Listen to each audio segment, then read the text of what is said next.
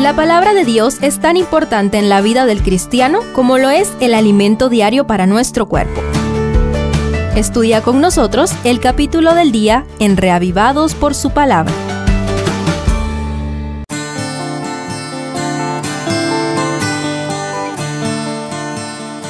Ezequiel 18, en el contexto de la inminente destrucción de Jerusalén, responde a un refrán popular que acusaba a Dios de castigarlos por los pecados de sus padres.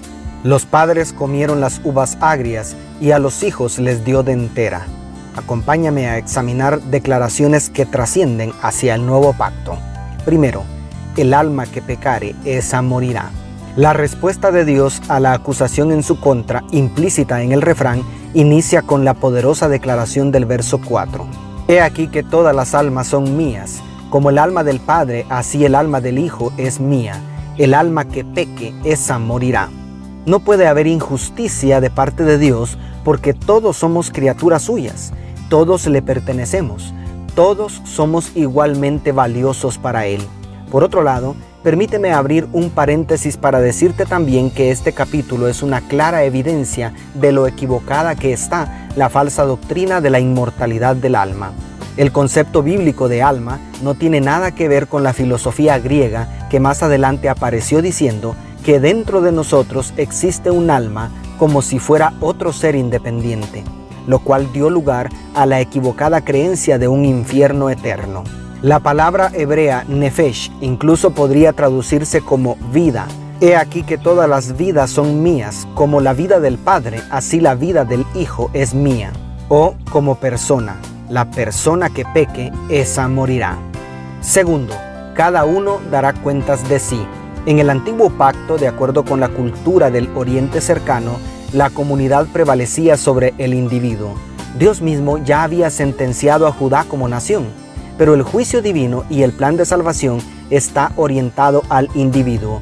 La declaración del verso 20 es muy importante al respecto. El alma que peque, esa morirá el Hijo no llevará el pecado del Padre, ni el Padre llevará el pecado del Hijo. La justicia del justo recaerá sobre él y la impiedad del impío recaerá sobre él. Es cierto que Dios había dicho que visitaría la maldad de los hijos hasta la cuarta generación y que indudablemente todos sufrimos algunas consecuencias de los pecados y malas decisiones de nuestros padres. Pero, contrario a la creencia popular del pecado original, la Biblia enseña que la culpa es intransferible. Dios no condenará a nadie por el pecado de otro. Además, evidentemente, Él tomará en cuenta las ventajas o desventajas que cada uno tuvo, como más adelante enseñaría el mismo Jesucristo en Lucas 12, 47 y 48. Tercero, Dios no quiere la muerte del impío.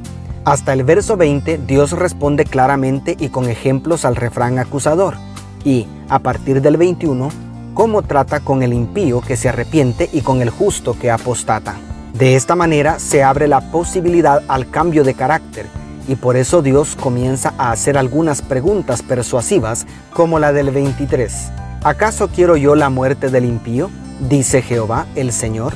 Pregunta que es respondida con la declaración final del 32. Porque yo no quiero la muerte del que muere, dice Jehová el Señor. Convertíos pues y viviréis. Dios es justo e imparcial. Cada uno recibirá lo que merece en el juicio final. Sin embargo, no se limita a ser un juez insensible, sino que es un padre que ama tanto a sus criaturas que estuvo dispuesto a dar su vida por salvarlos. Todo lo que ha hecho y hará es para que nadie se pierda y todos puedan arrepentirse. Y cuarto, Dios llama fervientemente al arrepentimiento. Solo me queda espacio para repetir las conmovedoras palabras de los versos 30 al 32 en la nueva traducción viviente. Por lo tanto, pueblo de Israel, juzgaré a cada uno de ustedes según sus acciones, dice el Señor soberano. Arrepiéntete y apártate de tus pecados. No permitas que tus pecados te destruyan. Deja atrás tu rebelión y procura encontrar un corazón nuevo y un espíritu nuevo ¿Por qué habrías de morir, oh pueblo de Israel? No quiero que mueras, dice el Señor soberano. Cambia de rumbo y vive. ¿Hay lugar para el arrepentimiento en tu corazón? Dios te bendiga, tu pastor y amigo Selvin Sosa.